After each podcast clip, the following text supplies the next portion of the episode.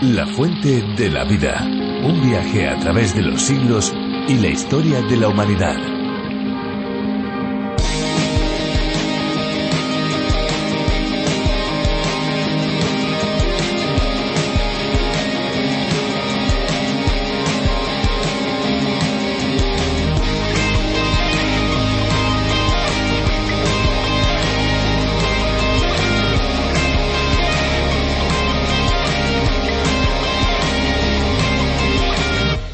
Sus orígenes, las aguas de los ríos son torrenciales, consecuencia de las altas precipitaciones y el deshielo. Cuando la orografía del terreno cambia de forma abrupta, se forman cascadas donde el agua toma mayor fuerza y velocidad. Sin embargo, un río es mucho más. Cada río es fundamental para el equilibrio del medio ambiente, de la biodiversidad y, en definitiva, de la vida. Tal es su importancia que ciertas culturas indígenas consideran a los ríos como organismos vivos, es decir, ellos dicen que es la sangre que nutre la tierra. Hola amigos, un saludo a todas las personas que nos escuchan, sean del país que sean, porque La Fuente de la Vida es un programa internacional. Sí, sí, lo han oído bien, internacional. Aunque aquí tengamos acento español, contamos con oyentes desde Latinoamérica, Estados Unidos e incluso de otros países donde la lengua castellana no es muy hablada. Y esto es posible gracias a que en 1969 el creador del programa John Vernon McGee se diera cuenta del increíble poder y alcance que la radio tenía para poder enseñar la Biblia a todo el mundo. Eso fue durante una visita a la emisora Radio Transmundial en la caribeña isla de Bonaire. Desde hace años también tenemos una versión específica para España en las voces de Virgilio Bagnoni y Benjamín Martín, producida primero por Evangelismo en Acción y hoy en los estudios de Radio Encuentro, que es parte de Canal de Vida, Radio Transmundial en España. Al final del programa les vamos a recordar las vías de contacto para que podamos conocer sus opiniones, sus sugerencias y sus solicitudes. Pero antes vamos a disfrutar una canción, si a ustedes les parece.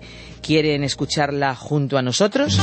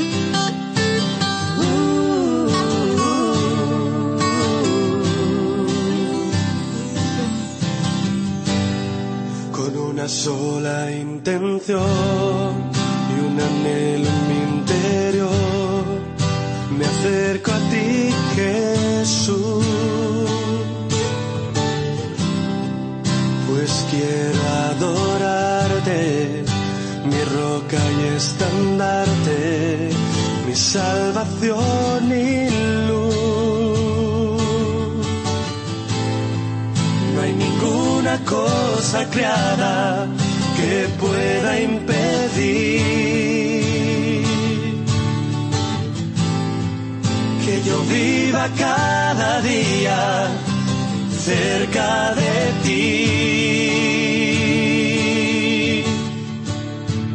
Con mis manos alzadas, con toda mi alma y todas mis fuerzas, te exaltaré.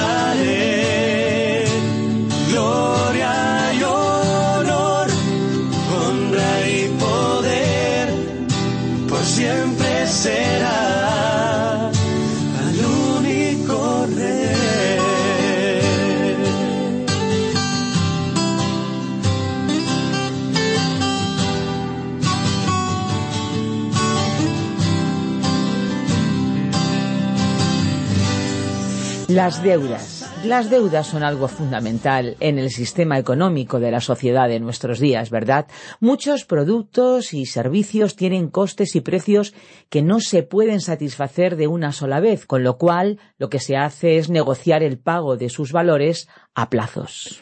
Las deudas son de muchos tipos, pueden ser intencionales, eh, fruto de negocios o no deseadas, como cuando surge un gasto imprevisto, no tenemos con qué pagar. Hablamos, por supuesto, de deudas económicas, pero más allá de cualquier deuda de este tipo, hay una deuda más grande que la humanidad tiene con Dios. Tenemos una cuenta pendiente y que nadie puede pagar por sus propios medios, a no ser que se trate de uno que se entregó a sí mismo para pagarla totalmente. Pues vamos a descubrir de qué se trata el capítulo 2 de la primera carta del apóstol Juan.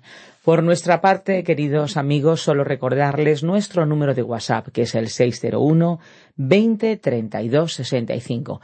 Después de la reflexión, volveremos para informarles de todas las vías de comunicación que desde la Fuente de la Vida ponemos a su alcance. Ahora ya vamos a dar paso a la reflexión de hoy. La Fuente de la Vida. Nuestro estudio bíblico de hoy se encuentra en la primera carta del apóstol Juan, capítulo 2, desde el versículo 1 hasta el 3. Continuamos, estimado oyente, nuestro recorrido por la primera epístola del apóstol Juan y hoy llegamos al capítulo 2 con el siguiente tema. El ministerio de Cristo como abogado. Veremos cómo sus hijos amados pueden tener una relación entre sí y además se nos dirá que los hijos amados de Dios no deben amar al mundo. Este segundo capítulo continúa la idea comenzada en el capítulo anterior sobre la forma en que los hijos amados de Dios pueden tener una relación de comunión y compañerismo con Dios. Hemos visto que podemos disfrutar de esa comunión con Dios viviendo en la luz, es decir, en la presencia de Dios, lo segundo que debemos hacer para mantener dicha comunión es confesarle nuestros pecados. Cuando andamos o vivimos en la luz, sabemos que la sangre de Jesucristo continúa limpiándonos de todo pecado. Pero también sabemos que en nuestras vidas hay imperfección y que tenemos que acudir a Él para confesarla. En el capítulo 2 llegamos al tema del ministerio de Cristo como abogado. Ahora veremos la conclusión del tema que comenzó en la primera carta de Juan capítulo 1 versículo 5. Cuando el apóstol Juan dijo, Este es el mensaje. ¿Y cuál es el mensaje? Es el mensaje del Evangelio de la gracia de Dios que toma el pecado. Repito. Es el mensaje del Evangelio de la gracia de Dios que toma al pecador condenado al infierno simplemente por su fe en Cristo y lo introduce en la familia de Dios, en la que se convierte en un heredero y en un coheredero con Jesucristo. Lo sumamente importante es la relación con el Padre. Leamos ahora el versículo 1 de este segundo capítulo de la segunda carta de Juan, que nos introduce al párrafo titulado La comunión con Dios por medio del ministerio de Cristo como abogado. Hijitos míos, estas cosas os escribo para que no pequéis, pero si alguno ha pecado, abogado tenemos para con el Padre, a Jesucristo el justo. Aquí dice, hijitos míos, estas cosas os escribo para que no pequéis. Detengámonos en esta frase por un momento.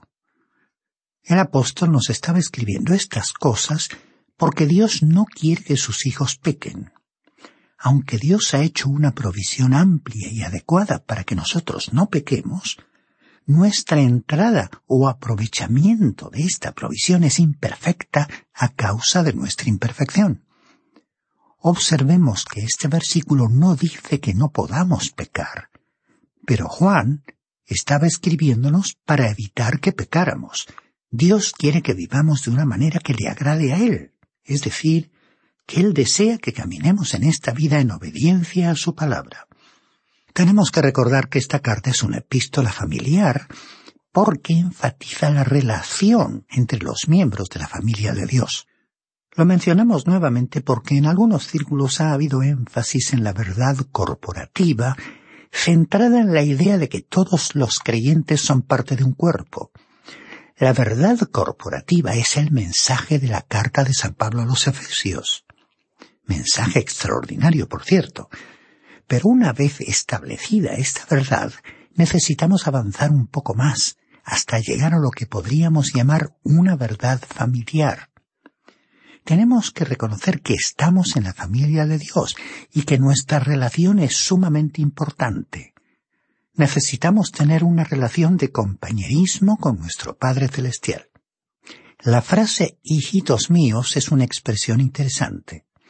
Proviene de la palabra griega technia y probablemente debería traducirse como mis niños pequeños o mis pequeños renacidos. Después hemos leído la frase estas cosas os escribo para que no pequéis.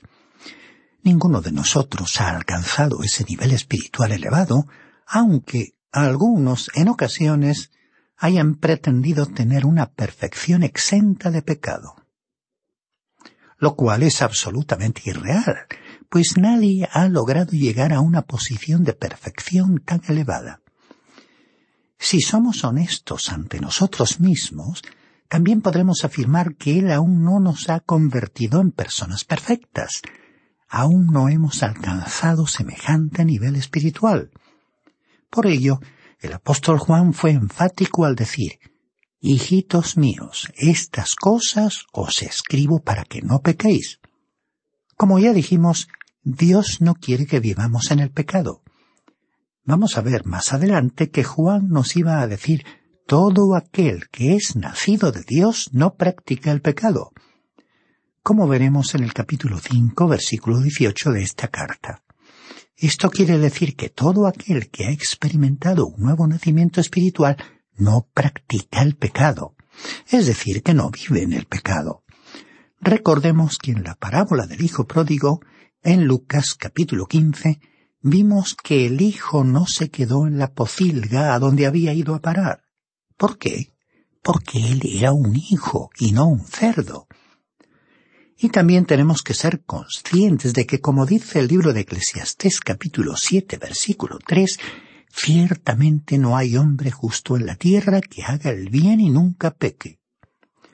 Ahora, también es cierto que usted y yo podríamos decir hoy, bueno, yo no creo haber hecho algo realmente malo. Pero, ¿qué podemos decir en cuanto a hacer el bien? Recordemos, estimado oyente, que hace poco tiempo estuvimos estudiando la epístola de Santiago y allí leímos en el capítulo 4, versículo 17. El que sabe hacer lo bueno y no lo hace, comete pecado. Es decir, que hay pecados de comisión y pecados de omisión. Usted y yo tenemos que vivir en la luz. Cuando andamos, es decir, cuando vivimos en la luz, vemos precisamente cuán lejos quedamos de alcanzar lo que Dios quiere de nosotros. Todo hijo genuino de Dios quiere tener una relación de compañerismo con Él y sin embargo sabe en su interior que se encuentra lejos de esa clase de vida que debería vivir. Hay pecado en su vida y el pecado, por más pequeño que sea, quiebra la relación de comunión con el Padre Celestial. Se cuenta que cierta vez el gran predicador Spurgeon, mientras cruzaba la calle, se detuvo y parecía que estaba orando. Bueno, eso era realmente lo que estaba haciendo. Uno de los miembros de su iglesia estaba esperándolo del otro lado de la calle porque le vio venir y cuando finalmente terminó de cruzar le dijo Usted podría haber sido arrollado por un vehículo. ¿Qué es lo que estaba haciendo? Parecía como si estuviera orando. Y entonces Spurgeon dijo, sí, estaba orando. Y ese hombre dijo, ¿y qué era para usted tan importante que debió detenerse a orar allí mismo? Spurgeon contestó, es que una nube se interpuso entre mí y mi Salvador y quería removerla aún antes de llegar al otro lado de la calle. Hay muchos cristianos que en la actualidad están viviendo vidas en las cuales están constantemente desobedeciendo a Dios y sin embargo se preguntan por qué no están teniendo comunión con Dios. Ellos necesitan reconocer que el pecado produce una fractura de esa comunión.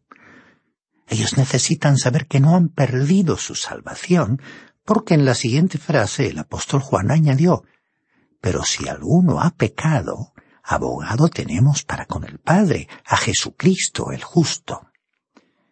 Tomemos nota de que cuando Juan dijo abogado tenemos para con el Padre, no se refirió a él con el nombre impersonal, Dios, porque Él es aún nuestro Padre, aun cuando hayamos pecado. En consecuencia, tenemos que reconocer que nuestra salvación se apoya sobre lo que Cristo hizo por nosotros y en su obra finalizada. Alguien con sencillas palabras intentó expresar el valor supremo y eterno de la muerte de Cristo en la cruz, diciendo, por una vida que no he vivido, por una muerte por la que no tuve que pasar, por causa de la vida de otro, por causa de la muerte de otro, he podido asegurar toda una eternidad. Hasta aquí la cita. No podemos añadir nada a su obra terminada. Lo que Cristo ha hecho en la cruz es todo lo que necesitamos para la salvación. Sin embargo, si usted y yo hemos de tener una relación de compañerismo y comunión con Él, necesitamos reconocer algo más. Dice aquí este versículo 1 que hemos leído. Si alguno ha pecado, abogado tenemos para con el Padre. ¿Y quién es Él? Él es Jesucristo, el justo, como también lo expresa este mismo versículo. Aquí la palabra abogado proviene del griego paracletos, la misma palabra que se traduce como consolador en el Evangelio de Juan.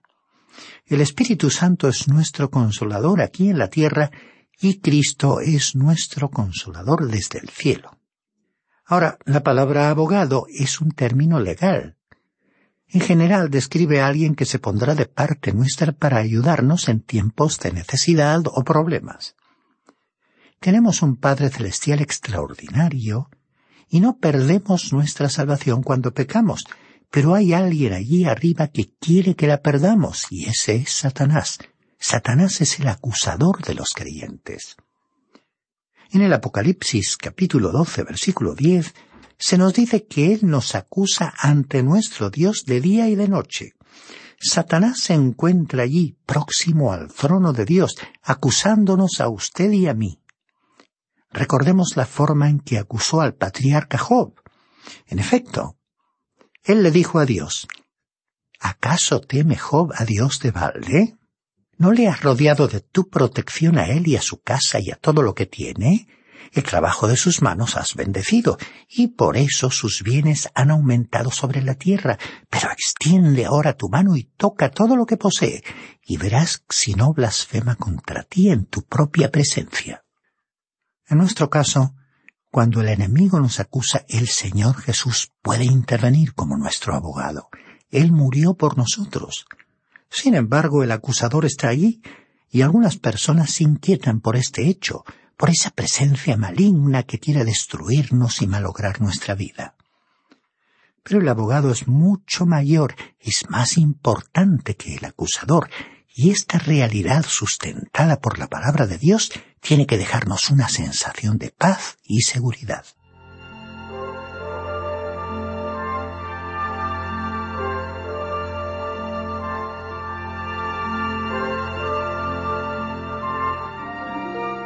Alguien expresó esta realidad de la siguiente manera. Escucho al acusador rugiendo, expresando los males que yo he cometido, los conozco muy bien y aún miles más, pero el Señor no encuentra ninguno. Aunque el enemigo incansable acusa y a medida que relata los pecados estos se acumulan como una inundación, nuestro Dios rechaza cada acusación porque Cristo las ha cubierto con su sangre. Hasta aquí la cita. Leamos ahora el versículo 2 de este capítulo 2 de la primera epístola del apóstol Juan. Él mismo es la propiciación por nuestros pecados, y no solamente por los nuestros, sino también por los de todo el mundo. Aquí tenemos la palabra propiciación. Esta palabra, tal como está usada aquí, es diferente a la utilizada en la epístola a los romanos, donde significa propiciatorio, que era la tapa del arca del pacto. Allí se presentó a Cristo como la propiciación, el propiciatorio, lugar de encuentro entre Dios y el hombre. En cambio, aquí en la primera carta de Juan, propiciación significa expiación. El significado indica que nuestros pecados han sido pagados por el sufrimiento de otro. Y entonces Cristo es mi abogado. Está intercediendo por mí y Él mismo es la propiciación. Él mismo es el sacrificio. Observemos que Juan no dijo que si alguien se arrepiente tiene un abogado, ni que alguien que confiese sus pecados tiene un abogado. Tampoco dijo que alguien que pasara por una ceremonia para liberarse de sus pecados tendría un abogado. Lo que sí dijo fue que si alguien peca, tenemos un abogado ante Dios el Padre antes de que siquiera nos arrepintamos de esa palabra cruel que hayamos pronunciado, en el mismo instante en que hayamos tenido ese mal pensamiento y en el momento en que hayamos cometido una mala acción, Jesús mismo está allí ante el mismo trono de Dios para representarnos cuando Satanás nos acusa. Entonces, a causa de la fiel obra de intercesión de Cristo como abogado, el Espíritu Santo produce convicción en nosotros y entonces podemos confesar nuestro pecado al Padre. Como dijimos anteriormente, confesar significa que nos colocamos del lado de Dios y al hacerlo vemos claramente nuestro pecado desde su punto de vista divino. De esa manera podemos confesarlo como lo que realmente es, como pecado. El Hijo de Dios sincero quiere complacer al Padre y vive con esa idea en su mente. El salmista lo expresó de la siguiente manera en el Salmo 139, versículos 23 y 24. Examíname, Dios, y conoce mi corazón. Pruébame y conoce mis pensamientos. Ve si hay en mí camino de perversidad y guíame en el camino eterno. En cierta ocasión el doctor Ironside, para ilustrar la clase de confesión que Dios requiere, contó un incidente sobre uno de sus hijos. Una tarde tuvo un problema con él, así que lo envió al piso de arriba de la casa y le dijo que no bajara para cenar hasta que confesara la mala acción que había cometido. El joven no quería admitir nada en absoluto, pero al cabo de unos momentos llamó a su padre y le pidió permiso para bajar a cenar, a lo cual su padre respondió que todo dependía de él. Entonces el niño dijo, Si crees que he hecho algo malo, lo siento.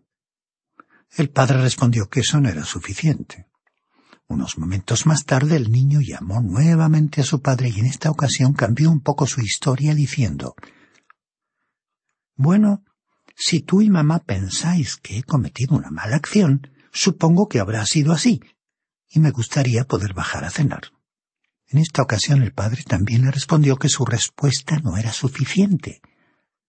El padre regresó entonces a la planta baja y un poco más tarde oyó al niño que desde arriba le dijo casi llorando Papá, por favor, perdóname. Sé que he hecho algo malo, perdóname, por favor. Entonces el niño fue autorizado a bajar para reunirse a cenar con el resto de la familia, con lo cual disfrutó de una hermosa cena junto con sus seres queridos, porque la relación de compañerismo y comunión había sido restaurada. Estimado oyente, si usted es un hijo de Dios, pertenece a la familia de Dios, y entonces Él quiere tener esa relación de compañerismo con usted.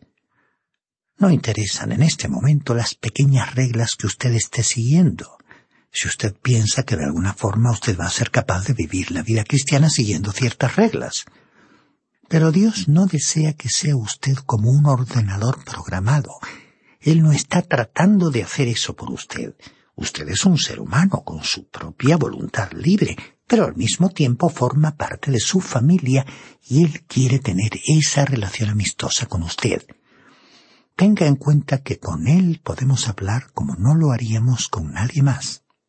Hasta este punto, el tema de Juan ha sido destacar que Dios es luz y cómo los hijos amados de Dios pueden tener comunión y compañerismo con Él. Ahora, en esta segunda sección, el tema es que Dios es amor y trata sobre cómo los hijos amados de Dios pueden tener comunión entre sí. Antes, el apóstol estaba hablando acerca de vivir en la luz, Ahora veremos que va a hablar sobre andar o vivir en amor. El amor constituye la misma esencia de esta epístola. La palabra aparece treinta y tres veces y se coloca un gran énfasis sobre ella. Leamos entonces el versículo tres de este segundo capítulo de Primera Juan que inicia la sección titulada Cómo tener comunión los unos con los otros. En esto sabemos que nosotros lo conocemos, si guardamos sus mandamientos. En primer lugar, tenemos que decir que este versículo no tiene nada que ver con la seguridad del creyente. Juan estaba hablando sobre la certeza. Como hijos de Dios formamos una familia. Pero ¿cómo podemos tener la seguridad de que pertenecemos a la familia de Dios? El escritor nos estaba diciendo que la seguridad, la certeza, proviene de obedecer sus mandamientos. Al hablar aquí de los mandamientos, el apóstol no se refirió a los diez mandamientos. Juan no estaba tratando con ningún aspecto legal, sino sobre asuntos familiares. Los diez mandamientos fueron dados a una nación, y en esos mandamientos todas las naciones civilizadas han basado sus leyes. Los diez mandamientos son para los que aún no han sido salvados. Ahora, Dios tiene algo para su propia familia, es decir, mandamientos para sus hijos. Por ejemplo, en la epístola a los Gálatas capítulo 6 versículo 2 leemos Sobrellevad los unos las cargas de los otros y cumplid así la ley de Cristo. En la primera epístola a los tesalonicenses capítulo 4 versículo 2 el apóstol Pablo le dijo a la familia de Cristo, porque ya sabéis qué instrucciones os dimos por el Señor Jesús. Algunos de estos mandamientos fueron mencionados en el último capítulo de la primera carta a los tesalonicenses. En este último capítulo hemos contado unos veintidós mandamientos, y aquí hay algunos de ellos. Estad siempre gozosos. Él quiere que usted sea un creyente alegre. Y después el versículo 17 dice, orad sin cesar, y este último indica una actitud de oración usted puede levantarse de sus rodillas y continuar aún en una actitud de oración. En el versículo 19 se nos dijo, no apaguéis el espíritu, es decir, que no nos neguemos a su acción en nuestra vida.